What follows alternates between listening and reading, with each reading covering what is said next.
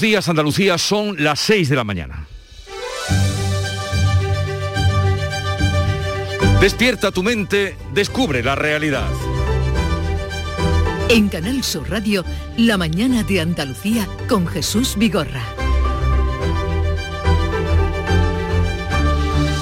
Hoy que estamos a mitad de noviembre, tal vez convenga preguntarse si no nos estamos jugando las Navidades.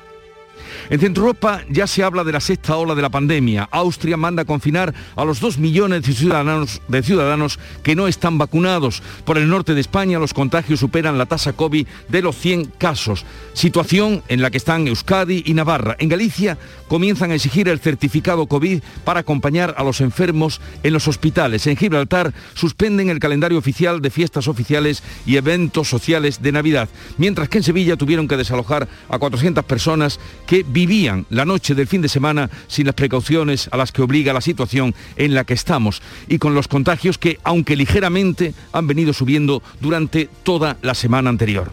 Ante esta situación, el comité de expertos que asesora a la Junta en los temas de la pandemia volverá a reunirse esta semana, según anunciaba el consejero de Salud Jesús Aguirre, para adelantarse a un empeoramiento de la situación. Y eso está bien pero es fundamental que los ciudadanos tomemos conciencia de lo que nos estamos jugando a 40 días de la Nochebuena.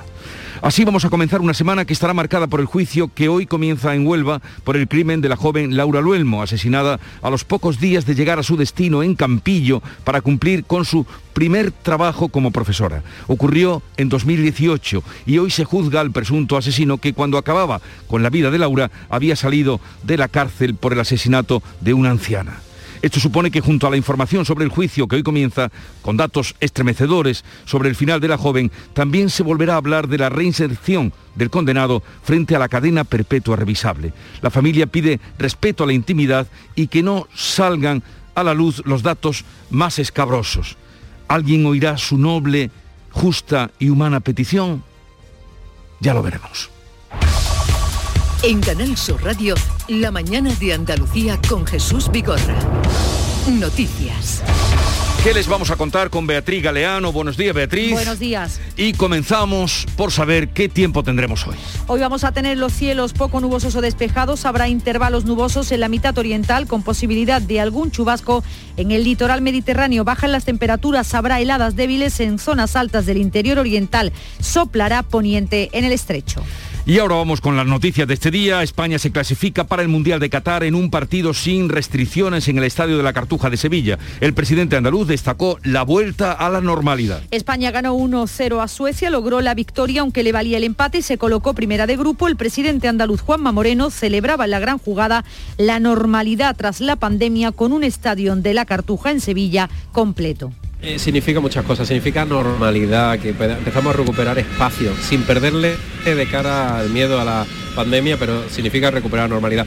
Y a mí personalmente este estadio que estaba olvidado, que, desgraciadamente ya no, no tenía, no era, eh, realizaba grandes eventos ni, ni tenía protagonismo, afortunadamente hoy lo tiene. El comité de expertos decidirá en los próximos días si toma nuevas medidas para evitar la propagación del coronavirus. Lo ha dicho el consejero de salud ante la evolución de la pandemia. Ahora mismo la tasa de incidencia en Andalucía se acerca a los 44 casos y se espera que los datos de hoy nos sitúen al borde de la zona de riesgo medio en 50 casos por cada 100.000 habitantes. Aguirre asegura que la continua subida de la tasa de incidencia abre la puerta a tomar medidas como por ejemplo impulsar ya el plan de alta frecuentación en invierno. El comité de expertos eh, posiblemente nos reuniremos esta semana o la semana que viene para hacer una valoración, para impulsar ya el plan de alta frecuentación de invierno, eh, sobre todo a nivel de virus respiratorio sincitial y, virus de, de, gripe, y hacer una valoración de esa pequeña subida escalonada que está teniendo la incidencia acumulada. El consejero ha recordado que Andalucía está preparada para poner la vacuna a los niños de entre 5 y 11 años cuando lo autorice la Agencia Europea del Medicamento. Hoy comienza en toda España la segunda vacuna para los inmunizados por Janssen, aunque en Andalucía ya comenzó hace 15 días. Gibraltar ha suspendido todas las fiestas oficiales de Navidad. La colonia británica fue el primer punto de la península ibérica donde se quitaron la mascarilla, recuerden, y ahora vuelve a recomendar su uso también en la calle al aire libre. Y es que en la colonia se han detectado detectado 45 positivos de coronavirus en las últimas 24 horas y hay ahora mismo activos 474 casos. La situación también es grave en algunos países europeos, por ejemplo Alemania, donde su tasa de incidencia se acerca ya a los 300, el triple que en octubre. En Austria la población no vacunada debe permanecer confinada y solo puede salir para lo estrictamente necesario. En Huelva comienza hoy el juicio por el crimen de Laura Luelmo, la joven violada y asesinada en 2018 en el municipio de El Campillo. Caso, lo recordarán, como conmocionó a todo el país. Ahora la vista oral ha levantado una enorme expectación. El único acusado se enfrenta a la prisión permanente revisable.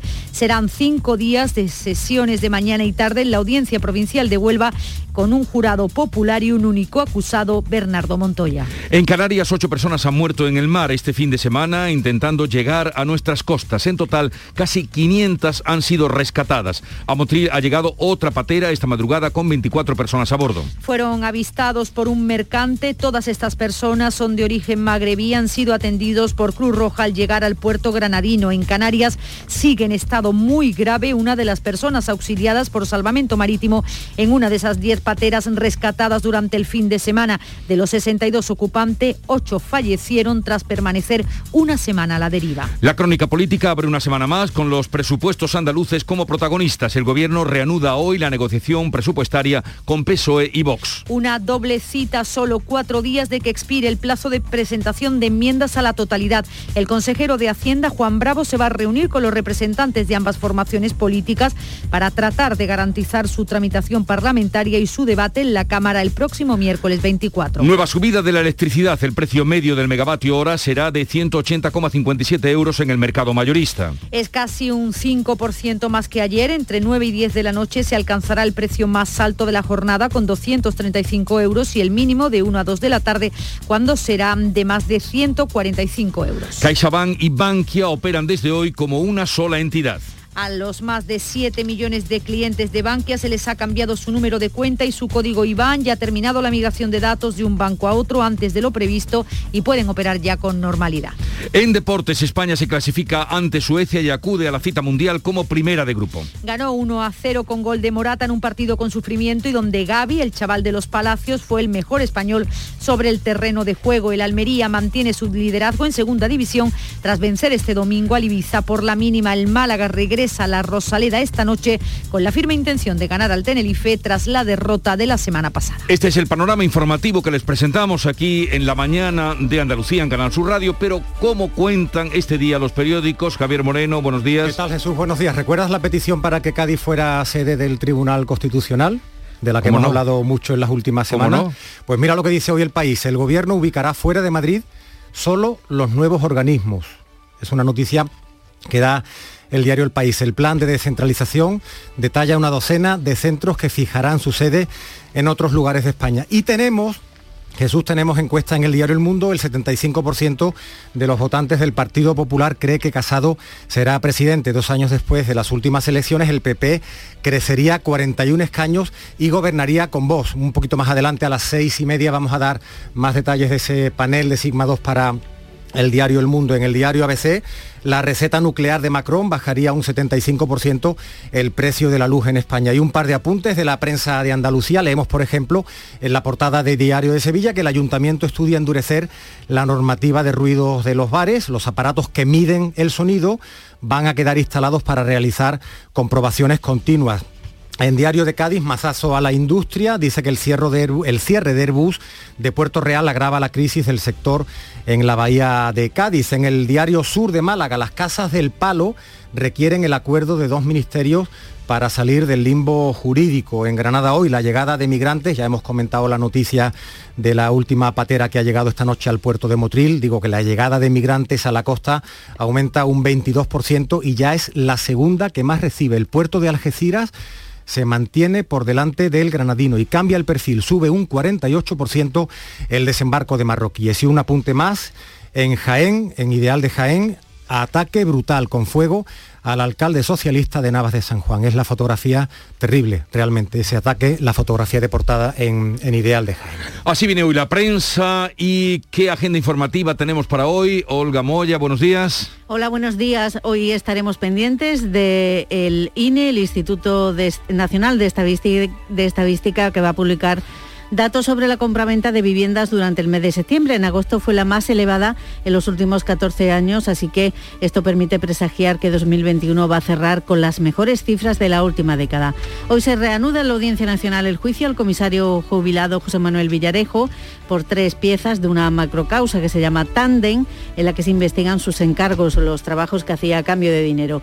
Y en Sevilla, la ministra de Defensa, Margarita Robles, preside el acto central de conmemoración del centenario de la creación de la base aérea de Tablada.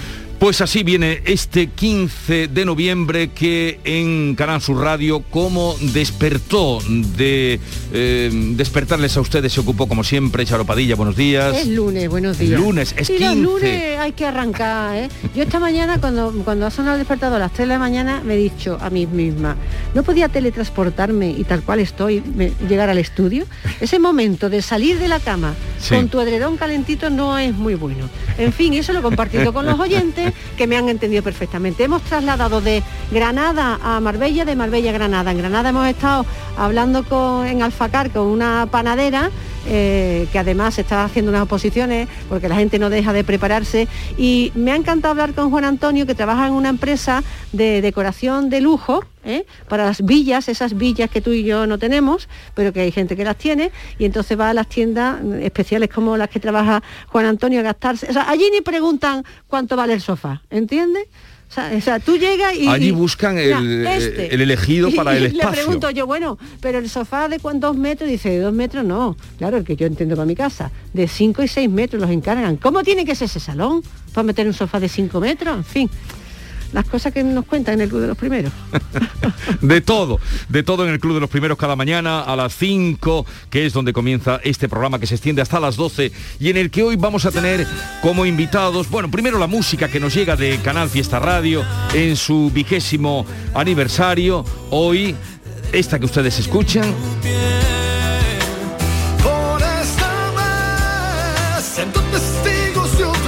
un dúo entre Antonio José y Alejandro Fernández, tal vez es el título.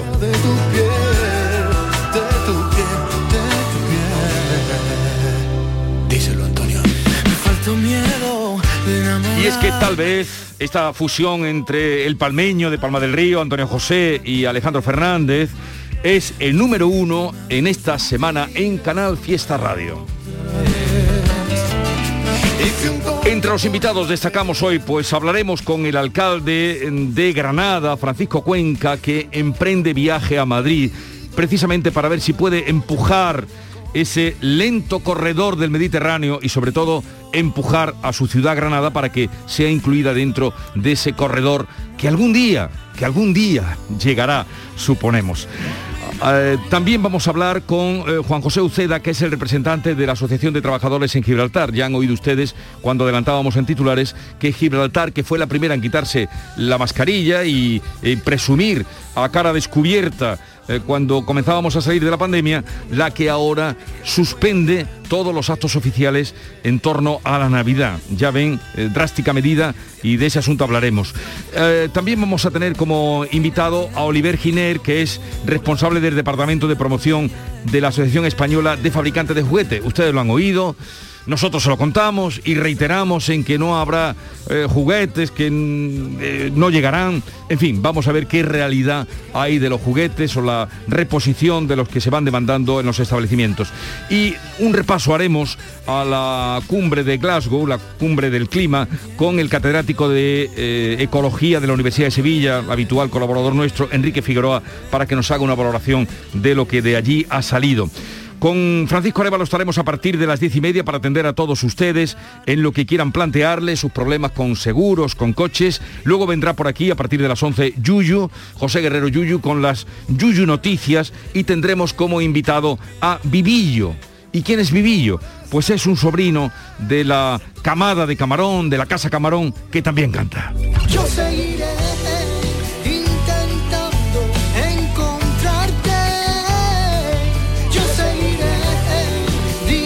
Hoy estará con nosotros en el último tramo ya del programa, donde también contaremos con Diego Geni y Norma Guasaúl para abrir la caja de Pandora.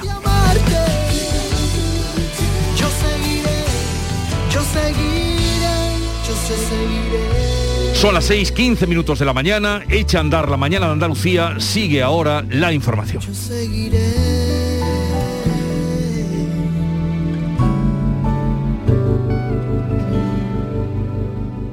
¿Existe algo más valioso que el tiempo?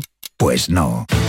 Por eso, esta Black Week Hyundai te lo regala. Porque si compras un Hyundai te ahorras muchos meses de espera para tener tu coche. Black Week de Hyundai. Lo quieres, lo tienes. Condiciones especiales para unidades en stock. Más información en hyundai.es. Cierra los ojos e imagina el agua salada rozando tu piel en una playa kilométrica. Imagínate caminando por un sendero mágico o encontrándote en lugares de película. Ahora, abre los ojos y hazlo realidad. Huelva eleva tus sentidos. Entra en turismohuelva.org. Los romeros de Alanís, jamones y paletas ibéricas de bellota, los mejores embutidos de la Sierra Morena de Sevilla, de Alanís. Venta online, entra ahora en shop.losromerosdealanís.com y en 48 horas tendrás tu pedido en casa. La mañana de Andalucía en Canal Sur Radio. Noticias con Beatriz Galeano. Ampliamos ahora todas estas informaciones que les hemos ido avanzando. Ganó anoche España ante Suecia 0-1, se clasifica para el Mundial de Qatar como primera de grupo. Una información que ampliaremos en nuestro espacio de deportes porque al margen de lo plenamente deportivo, aquí en la gran jugada de Canal Sur Radio, el presidente de la Junta, Juanma Moreno, celebraba la normalidad tras la pandemia que supone la vuelta a los eventos deportivos con aforo literalmente completo. Se refería también a Sevilla como talismán que esta tierra es mágica. Lo he dicho, Sevilla es un talismán. Yo aspiro además a algo que, llevamos luchando ya mucho tiempo, que es que Sevilla sea casi sede permanente de, en este caso, de, la Federación Española de Fútbol y de los grandes partidos de la selección. Yo siempre al presidente tengo que agradecer a la Real Federación Española de Fútbol y a su presidente, siempre, siempre que puede, está pendiente de Andalucía porque sabe que aquí siempre respondemos. Pero sobre todo valoraba esa vuelta a la normalidad con un estadio de la Cartuja en Sevilla completamente lleno. Eh, significa muchas cosas, significa normalidad, que empezamos a recuperar espacio, sin perderle de cara al miedo a la pandemia, pero significa recuperar normalidad.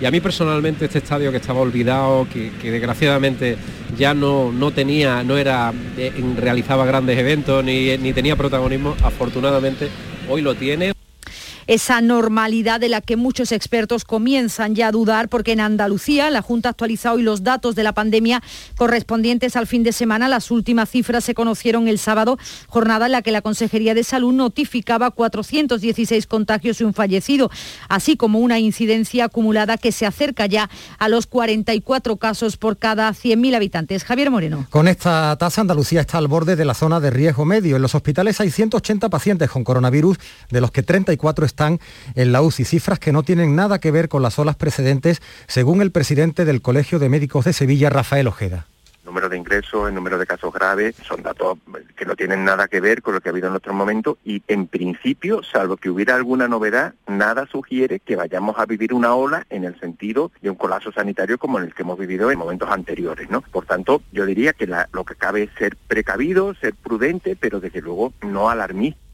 a pesar de esto, el consejero de Salud, Jesús Aguirre, ha avanzado en Córdoba que esta semana o la que viene se va a reunir el comité de expertos para evaluar la evolución de la pandemia y poder tomar así decisiones. Aguirre asegura que la continua subida de la tasa de incidencia abre la puerta a tomar medidas como impulsar ya el plan de alta frecuentación de invierno. El comité de expertos eh, posiblemente nos reuniremos esta semana o la semana que viene para hacer una valoración, para impulsar ya el plan de alta frecuentación de invierno, eh, sobre todo a nivel de virus respiratorio sincitial y, virus de, de, gripe, y hacer una valoración de esa pequeña subida escalonada que está teniendo la incidencia acumulada. El consejero ha destacado que ya son más de medio millón de mayores los que han recibido la tercera dosis de la vacuna y explica que en Andalucía estamos preparados para poner la vacuna a los niños de 5 a 11 años cuando lo autorice la Agencia Europea del Medicamento.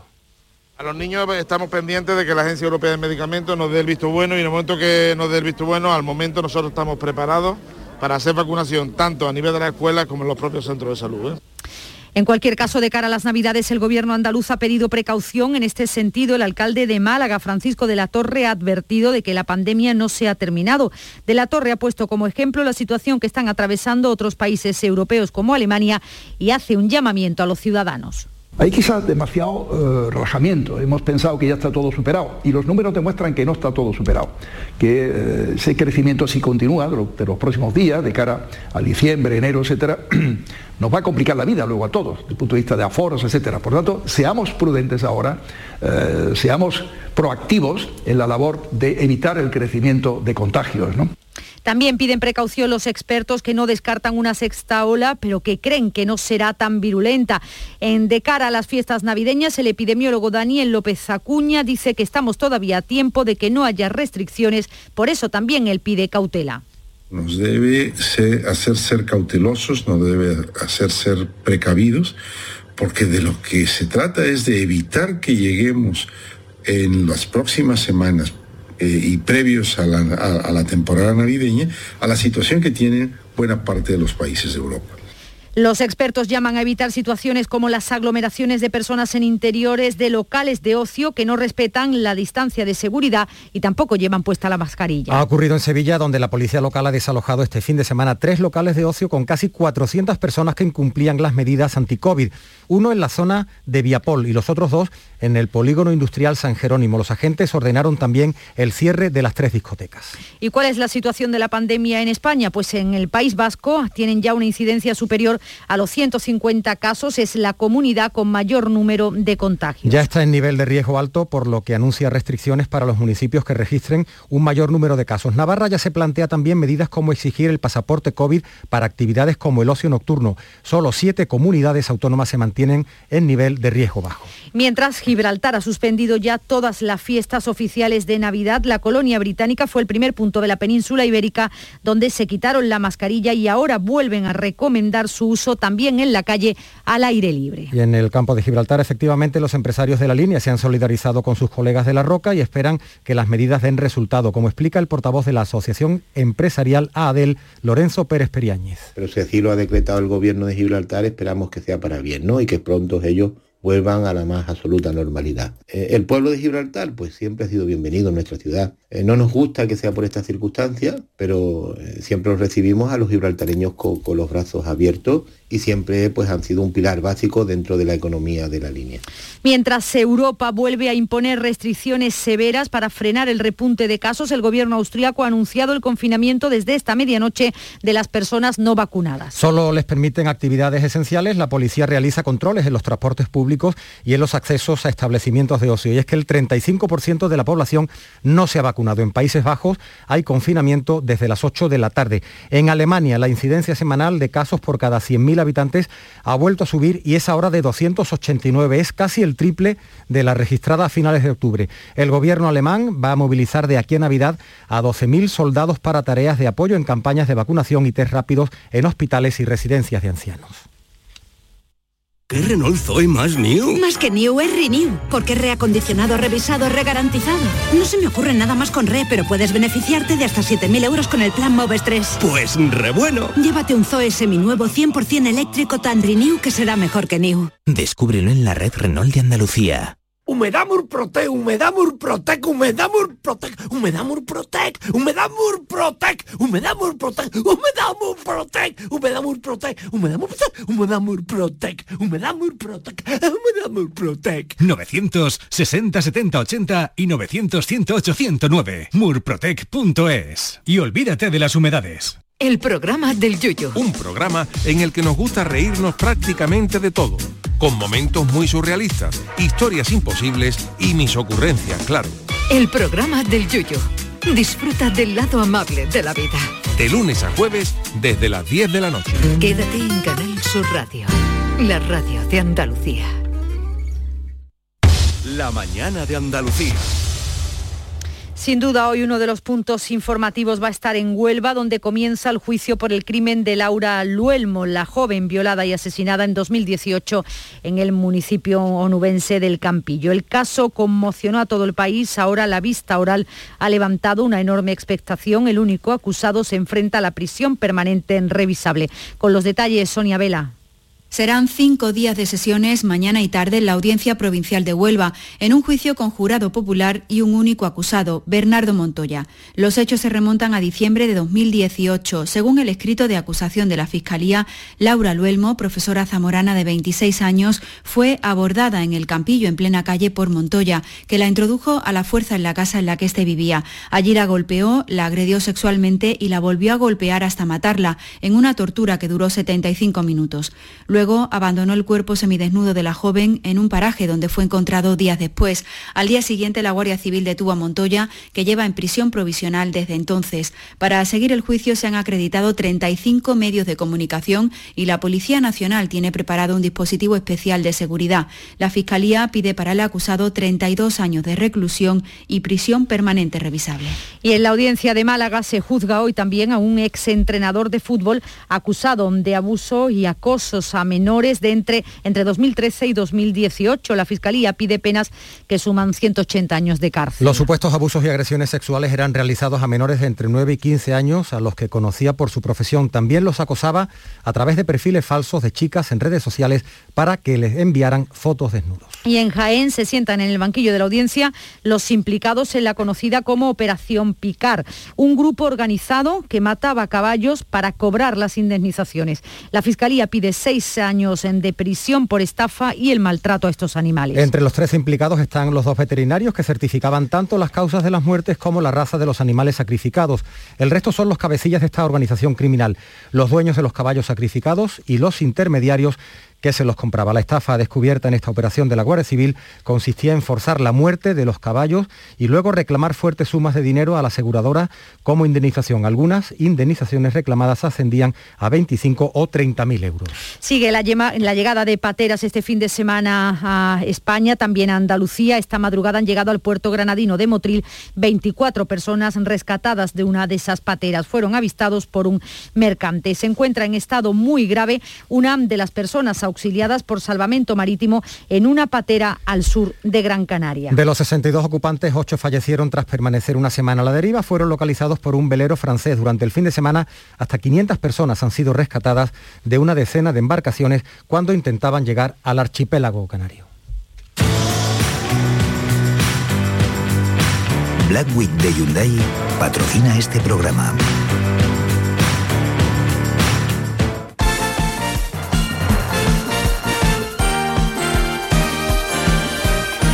Ganó España en Sevilla con los detalles en deportes. Antonio Camaño. En un ambiente espectacular y con un estadio de la Cartuja a reventar, la selección española no falló en el último partido clasificatorio para el Mundial de Qatar y ganó a Suecia 1-0 con gol de Morata, que hace que España esté en la cita mundialista como primero de grupo. El combinado Luis Enrique acudirá de nuevo a un Mundial después de sufrir ante los suecos, que tuvieron sus opciones a lo largo del partido y donde Gaby, el centrocampista del Barcelona, de los Palacios y Villafranca, fue el mejor español sobre el terreno de juego. El seleccionador nacional, Luis Enrique, alababa así cómo se ha portado el aficionado andaluz en la Cartuja. Hoy hemos sentido desde la gente que estaba en el hotel esperándonos tres horas o cuatro antes de que saliéramos un apoyo ya que al jugador le llena de, de confianza. El campo ha sido espectacular, hoy ha sido único, la música, el ambiente, la gente animando, ha sido muy bonito, hubiera sido muy feo si llegamos a dejar un gol al final y, y se hubiera fastidiado. Y en segunda división sí hubo competición, el líder sigue lanzado, el Almería venció en el día de ayer al Ibiza por la mínima 0-1 en el partido disputado en el estadio Cambises. Con este triunfo, el conjunto almeriense sumó su sexto triunfo consecutivo y mantiene su posición privilegiada de líder. Su entrenador, Rubi, destaca el momento por el que pasa. Bueno, sí, son seis, ahora las últimas cuatro sin encajar ningún gol, estamos muy contentos, eh, pero también te digo que las hemos tenido que pelear, las hemos tenido que trabajar y y, bueno, y estamos pasando un momento muy dulce. Y hoy cierra la jornada el Málaga que regresa a la Rosaleda con la firme intención de ganar al Tenerife esta noche y alejar los fantasmas después de la derrota ante el Cartagena del pasado fin de semana. Y con buenas noticias para José Alberto, para su entrenador ya que es casi, Paulino y Kevin están ya recuperados. ¿Existe algo más valioso que el tiempo? Pues no. Por eso, esta Black Week Hyundai te lo regala. Porque si compras un Hyundai te ahorras muchos meses de espera para tener tu coche. Black Week de Hyundai. Lo quieres, lo tienes. Condiciones especiales para unidades en stock. Más información en hyundai.es. En la tarde de Canal Sur Radio con Mariló Maldonado tienes el repaso a la actualidad de la mañana con la sobremesa más divertida y picante, con historias y entrevistas que te interesan. Una radio emocionante y cercana. La tarde de Canal Sur Radio con Mariló Maldonado. De lunes a viernes desde las 3 de la tarde. Quédate en Canal Sur Radio, la radio de Andalucía.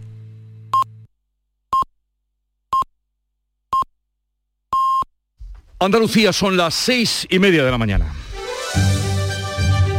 La mañana de Andalucía con Jesús Vigorra. Y a esta hora, como siempre, en titulares resumimos las noticias más destacadas del día.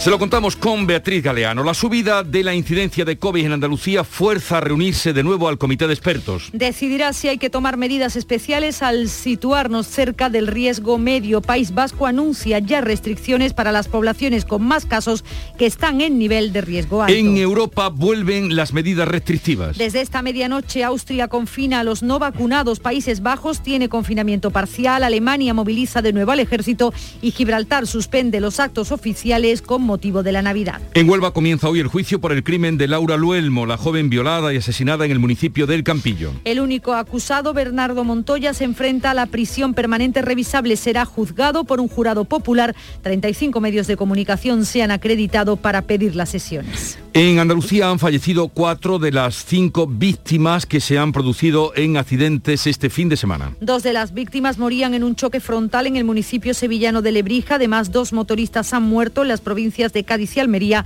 este último con tan solo 17 años. En La Palma el volcán empieza a dar los primeros signos de agotamiento. La erupción cumple ya 57 días con caídas en la emisión de dióxido de azufre y en la sismicidad, mientras se investiga la muerte de un vecino al que se le cayó un techo encima mientras realizaba labores de limpieza. El buen tiempo favorece la llegada de las pateras. Esta madrugada han llegado al puerto granadino de Motril 24 personas rescatadas tras ser avistadas por un mercante. A Canarias han llegado este fin de semana casi 500 personas, ocho de ellas fallecidas. España logra en Sevilla la clasificación directa para el Mundial de Qatar 2022. Ha vencido a Suecia por 1 a 0, se coloca primera de grupo. El presidente de la Junta de Andalucía ha defendido que Sevilla se convierta en sede permanente de los encuentros de la selección.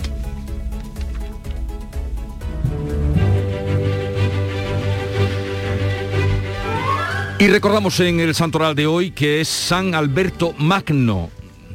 Alberto tenemos muchos. Y, alrededor. mm, pero es el- corresponde al de hoy, el de tu casa o no? El de mi casa sí. Ah, hoy es, entonces ya eh, es el más celebrado, así es que a todos los Albertos vaya ya nuestra felicitación.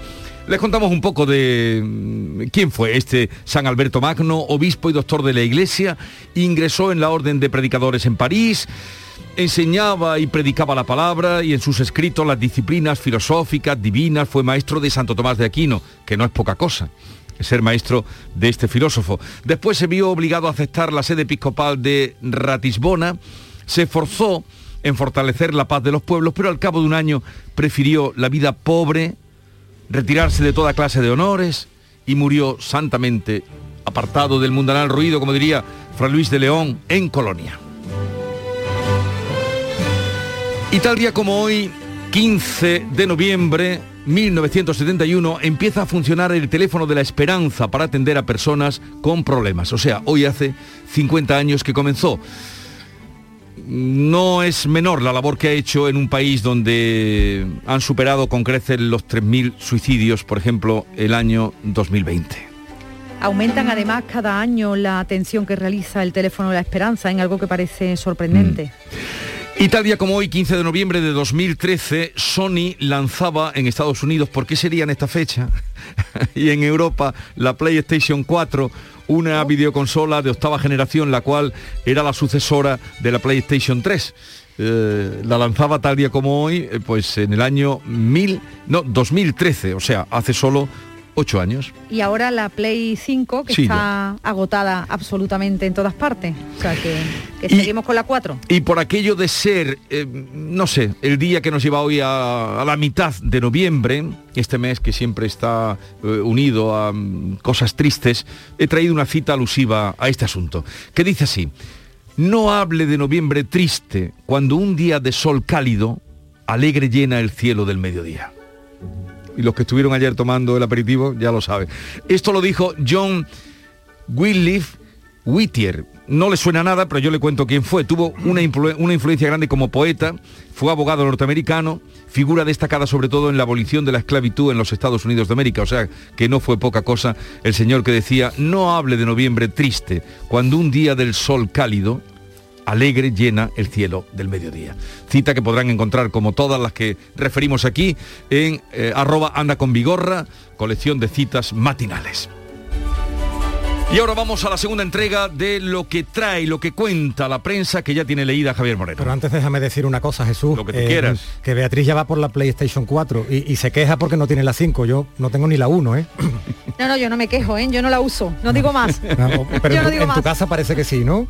En mi casa sí. Bueno, Jesús, ya decíamos antes que teníamos una encuesta hoy, el panel de Sigma 2 para para el diario El Mundo algunos datos. El titular del Mundo, el 75% de los votantes del PP cree que Casado va a ser presidente. Sánchez perdería 20 diputados en el Ecuador de la legislatura y Unidas Podemos cedería o caería otros 11. Dos años después de las últimas elecciones, el PP crecería 41 escaños y gobernaría con Vox. Eso es lo que dice algunos detalles de la encuesta del mundo. También el 56,4% piensa que la reforma laboral que planea el gobierno no va a mejorar la precariedad. En el diario El País, el gobierno ubicará fuera de Madrid solo los nuevos organismos. El plan de descentralización detalla una docena de centros que fijarán su sede en otros lugares de España. Y en el diario ABC, la receta nuclear de Macron bajaría un 75% el precio de la luz en España. Es una noticia que hemos conocido la semana pasada. Francia anuncia la construcción de nuevas centrales y apuesta por los reactores SMR. Son pequeñas plantas de fácil instalación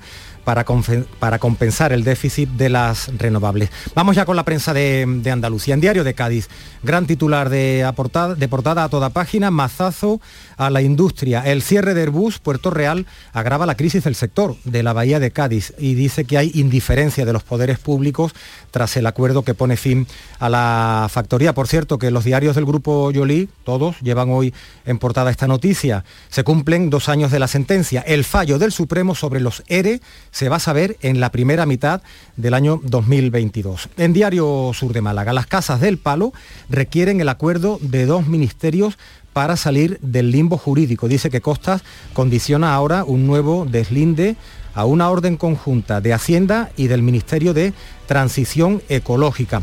En Diario de Sevilla, que como otros muchos diarios lleva hoy a portada la felicidad de Luis Enrique y de todo el elenco de la selección española, porque se va al Mundial de Qatar, que por cierto va a ser en, invierno el año que viene, entre noviembre y diciembre, hay que recordarlo, no va a ser en verano.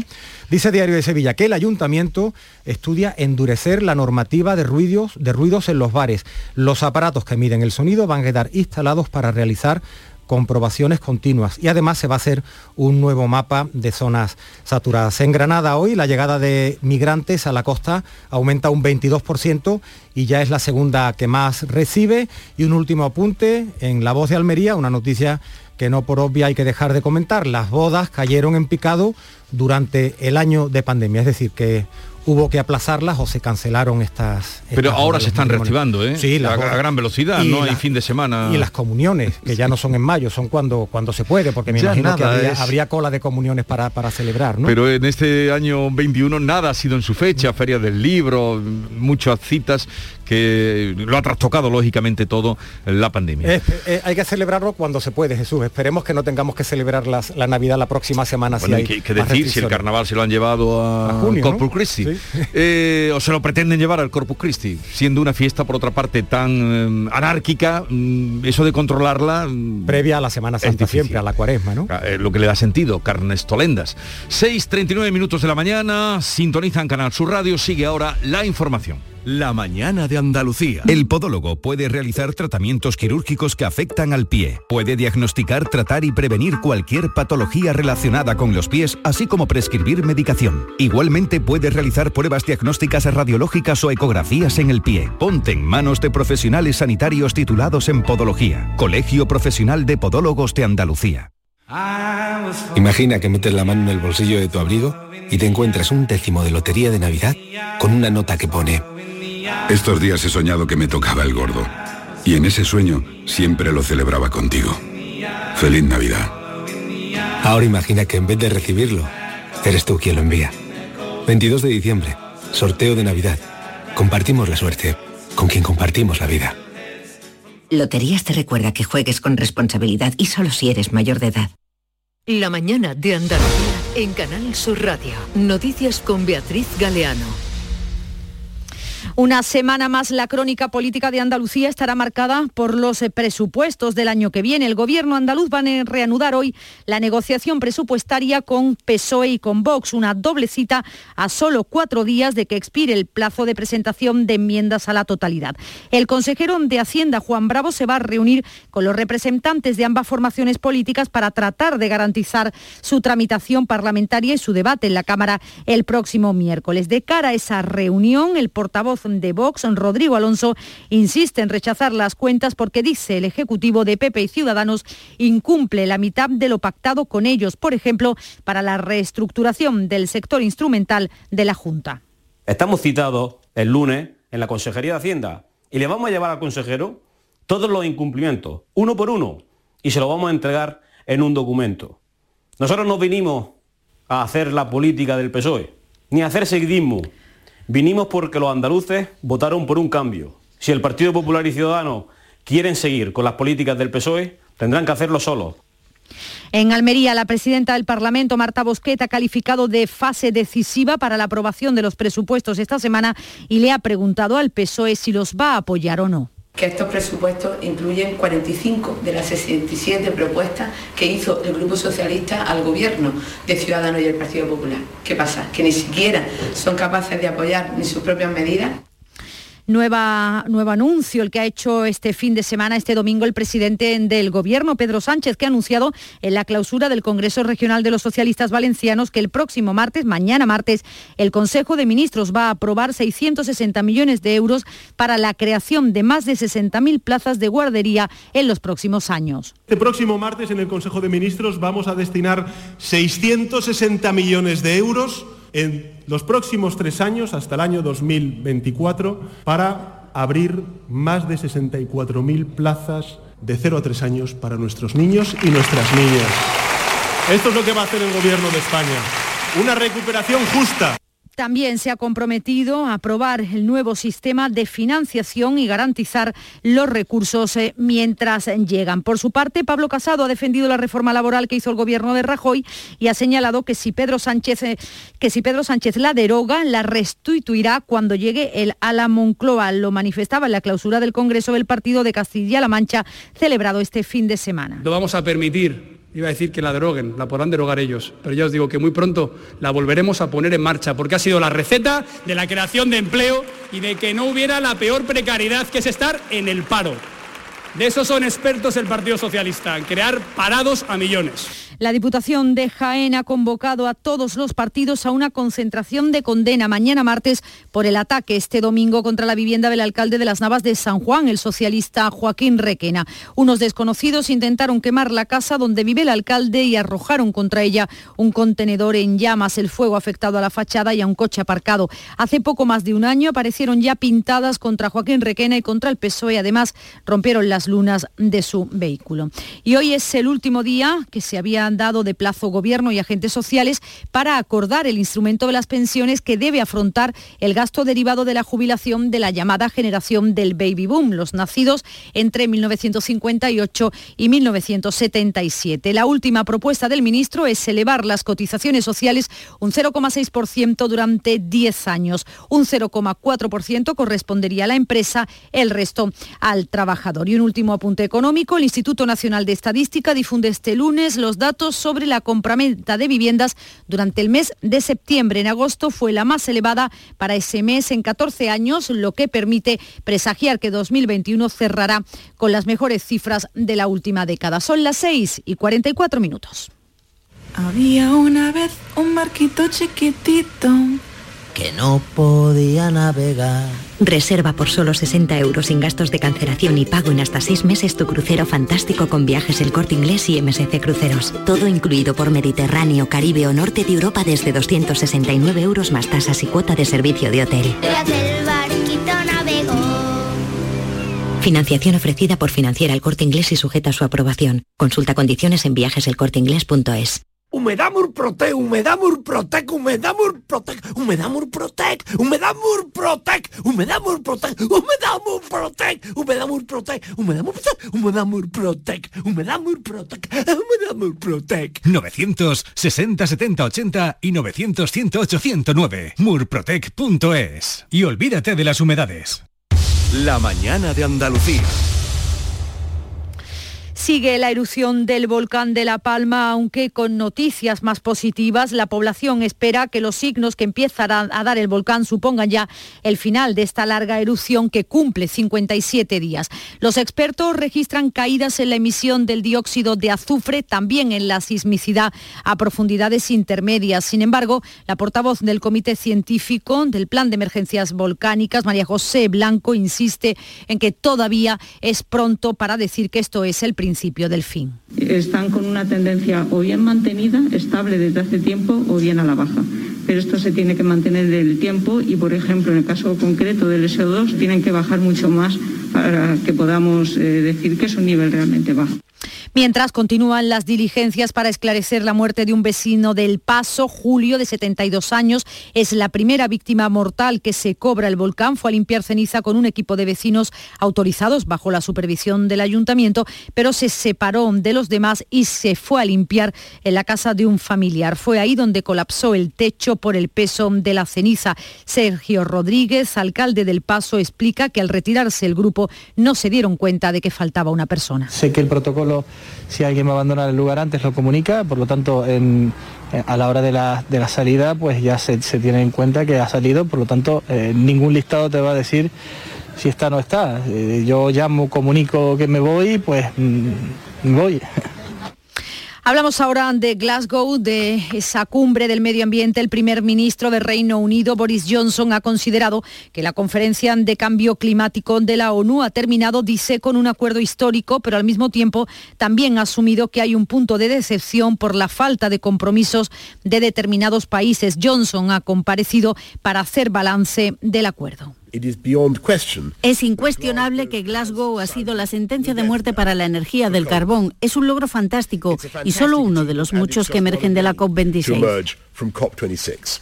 También del exterior, en Argentina, el peronismo se encamina a perder su holgada mayoría en el Senado por primera vez en más de tres décadas de confirmarse los datos provisionales de las elecciones de este domingo que dan un mayor apoyo a la principal fuerza de la oposición. Más de 34 millones de personas estaban convocadas a votar, como ocurre cada dos años, para renovar la mitad de la Cámara de Diputados, donde ningún grupo tiene mayoría absoluta y un tercio del Senado dominado por el oficialismo. Ahora para la cultura. Empieza la sección oficial del Festival de Cine de Huelva con 13 largometrajes en concurso. Con los detalles, Vicky Román, buenos días. Hola, buenos días. Tras la gala inaugural este fin de semana en el Gran Teatro que contó con la actriz Elena Furiase y en la que se entregó el primero de los premios Luz de esta edición al actor malagueño Salva Reina, comienza ya hoy la semana de competición propiamente dicha de la sección oficial en la que 13 largometrajes, recordamos, se disputan el Colón de Oro y el resto de los premios del palmarés. De momento ya se ha visto en la misma inauguración la película brasileña Medidas Provisionales, ópera prima de Lázaro Ramos. También se ha proyectado la uruguaya 9 y la mexicana El Hoyo en la Cerca. Ya hoy será el turno para la presentación tras su proyección anoche de la película argentina Bandido de Luciano Junco, en la que interviene el andaluz Juan Malara. La otra película de sección oficial que hoy se va a presentar es La Civil, aunque en su caso la directora Teodora Mijay va a intervenir de forma telemática, ya que aunque se ha vuelto al festival presencial, eh, son varias las películas que no han podido enviar a nadie del equipo hasta aquí, hasta Huelva. Quien sí va a estar, por supuesto, en la clausura ya el viernes va a ser el cineasta Fernando Trueba, que va a recibir allí el Premio Ciudad de Huelva de esta 47 edición, en la que mañana, también mañana mismo, la RTVA va a entregar, por cierto, el premio al mejor cineasta en el festival al onubense Paco Ortiz. Antes de la información más cercana, que llega a las 7 menos 10 como cada mañana, dos eh, apuntes. Hoy vuelve a subir la electricidad en el mercado mayorista. El precio medio del megavatio hora eh, será de 180 euros, casi un 5% más que este domingo. Entre las 9 y las 10 de la noche se alcanzará el precio más alto de la jornada, con 235 euros el mínimo, de 1 a 2 de la tarde, cuando será de 145 euros. Y CaixaBank y Bankia operan desde hoy como una sola entidad. A los más de 7 millones de clientes de Bankia se les ha cambiado ya su número de cuenta, también su código IBAN. Ya ha terminado la migración de datos de un banco a otro antes de lo previsto y pueden operar ya con normalidad. 6 y 50 minutos, eh, tiempo, como decimos, para la información más cercana aquí en Canal Sur Radio y en Radio Andalucía Información. En la mañana de Andalucía de Canal Sur Radio, las noticias de Sevilla. Con Pilar González. Hola, buenos días. En estos momentos los equipos de emergencia están tratando de sacar a tres ocupantes de un vehículo que ha sufrido un grave accidente en la isla de La Cartuja, concretamente en la calle Marie Curie. Está cortado el tráfico por este motivo desde la avenida Carlos III hacia el puente de la Barqueta. Hoy tenemos el cielo despejado, el viento del este o noreste y la máxima prevista es de 20 grados en Morón, 21 en Écija, 22 en Sevilla y 23 en Lebrija. A esta hora 11 grados en la capital. Vuelve al patio de la Diputación la muestra de la provincia. 10 ferias empresariales desde el 16 de octubre al 19 de diciembre. Cerveza artesanal, vinos y licores, joven empresa, mujeres empresarias, nuevas tecnologías, productos y sabores de la provincia. Te esperamos. Conoce tu provincia. Más información en la web prodetour.es. Diputación de Sevilla. Ahora reciclando latas y botellas de plástico de bebidas puedes reducir el CO2 y dar oxígeno a tu ciudad ganando premios sostenibles. Únete a Reciclos, el primer sistema de reciclaje digital que cuida la sostenibilidad del planeta y de tu ciudad. Ayuntamiento de Sevilla, Lipasam y Ecoembes. Juntos, cuidamos Sevilla. Las noticias de Sevilla. Canal Sur Radio. El Estadio de la Cartuja ha sido el perfecto escenario para llevar a España a clasificarse al Mundial de Qatar con 52.000 espectadores en las gradas. El seleccionador Luis Enrique agradecía el apoyo recibido aquí en Sevilla. Hemos sentido desde la gente que estaba en el hotel esperándonos tres horas o cuatro antes de que saliéramos un apoyo ya que al jugador le llena de confianza. El campo ha sido espectacular, Sevilla siempre es un sitio muy especial. Hoy ha sido único, la música, el ambiente, la gente animando. El presidente de la Junta, Juanma Moreno, en Canal Sur Radio se mostraba satisfecho por poder recuperar el estadio para el deporte. Y a mí personalmente este estadio que estaba olvidado, que, desgraciadamente ya no, no tenía, no era, eh, realizaba grandes eventos ni, ni tenía protagonismo, afortunadamente hoy lo tiene. El Ayuntamiento de Sevilla ha destacado que la ciudad ha sido la capital del deporte nacional este fin de semana, no solo por el Partido de España, sino también por el evento de marca Sport Weekend que ha reunido a deportistas de élite. También este fin de semana la policía ha desalojado tres locales de ocio con casi 400 personas que incumplían las medidas anti-COVID, uno en la zona de Viapol y otros dos en el polígono industrial San Jerónimo. Los agentes ordenaron también el cierre de estas tres discotecas. En la última semana, Salud ha sumado 325 contagios en nuestra provincia y cinco personas han fallecido por coronavirus. El Sindicato Médico de Sevilla considera que la situación sanitaria actualmente no es mala. El número de contagios y hospitalizados se va conteniendo. Entiende que el elevado porcentaje de vacunación, además de frenar esos contagios, reduce los casos graves y los ingresos. Por ello, su presidente Rafael Ojeda prefiere hablar de un posible repunto en las próximas fechas más que de una nueva ola número de ingresos, el número de casos graves, son datos que no tienen nada que ver con lo que ha habido en otros momentos y en principio, salvo que hubiera alguna novedad, nada sugiere que vayamos a vivir una ola en el sentido de un colapso sanitario como el que hemos vivido en momentos anteriores, ¿no? Por tanto, yo diría que lo que cabe es ser precavido, ser prudente, pero desde luego no alarmista. Ha habido también una gran afluencia de público en los comercios. El presidente de los comerciantes de Sevilla, Tomás González, ha reconocido la falta de algunos productos en los mercados, aunque entiende que es algo coyuntural y en ningún caso preocupante. Espera que este año la campaña de Navidad suponga realmente la recuperación del sector. Tenemos la confianza puesta en esta campaña de Navidad. Esperemos que esta mm, campaña de Navidad realmente sea ese pistoletazo de salida para que el ciudadano coja confianza, vea que tomando esas mínimas medidas de precaución que debemos de seguir tomando, puede salir a la calle. Son las 6 de la mañana y 54 minutos. Nicolás Gil Blanco les ofrece desde sus fincas el auténtico jamón ibérico de bellota y cebo con la máxima calidad. Sacrificados en nuestro matadero y curado en nuestra fábrica de Constantina. Disponemos de carnes frescas de cerdo ibérico. Vendemos a fabricantes, mayoristas y consumidor final en el exterior de Mercasevilla, fábrica de Constantina y matadero de Mérida. Nicolás Gil Blanco. No te pierdas el nuevo outlet El Corte Inglés Sevilla Este, donde encontrarás más de 150 de las mejores marcas de moda, accesorios, zapatería, deportes, con hasta el 70% de descuento. Te esperamos en el nuevo outlet El Corte Inglés Sevilla Este. Y recuerda que seguimos teniendo las mejores ofertas, con la calidad y los servicios de tu de siempre. OCU, la mayor organización de consumidores y usuarios de España, llega a Sevilla. Inauguramos oficina para conocer más de cerca los problemas de consumo a los que te enfrentas diariamente, informarte y ayudarte a resolverlos. Ven a visitarnos en calle María Auxiliadora 12 o llámanos al 955-250-361. OCU, la fuerza de tus decisiones. En Canal Sur Radio, las noticias de Sevilla. Acaba de reabrirse el tráfico en la isla de la Cartuja, en ese punto que les contábamos al principio del informativo entre la calle Marie Curie, eh, Avenida Carlos III hacia la Barqueta. Ya se ha reabierto el tráfico. Los equipos de emergencia han rescatado a tres ocupantes de un vehículo que ha sufrido un grave accidente en ese punto hace tan solo unos minutos. Y este lunes será el funeral en Los Palacios de los dos jóvenes fallecidos el sábado en accidente de tráfico en la carretera de circunvalación de Lebrija al colisionar de frente con otro coche cuyo conductor está herido. En los Palacios hoy es de nuevo jornada de luto oficial. Su alcalde, Juan Manuel Valle, ha lamentado las muertes en una carretera que tiene peligro. Esa es una carretera muy transitada también por vecinos de los Palacios Villafranca, de todo el Bajo Guadalquivir. Es una carretera que tiene bastantes cambios de, de rasante y sí, es peligrosa y aún conociéndola pues se presta a que pueda haber accidentes graves. Y en Sevilla, un conductor de 28 años que superaba el doble la tasa máxima permitida de alcohol ha perdido el control y ha chocado contra tres vehículos. Su coche ha volcado, se ha quedado en vertical en la calle Ciudad de Manises, en Alcosa. Siete bomberos tenían este domingo que intervenir para poner de nuevo el coche sobre la vía. Este era el momento.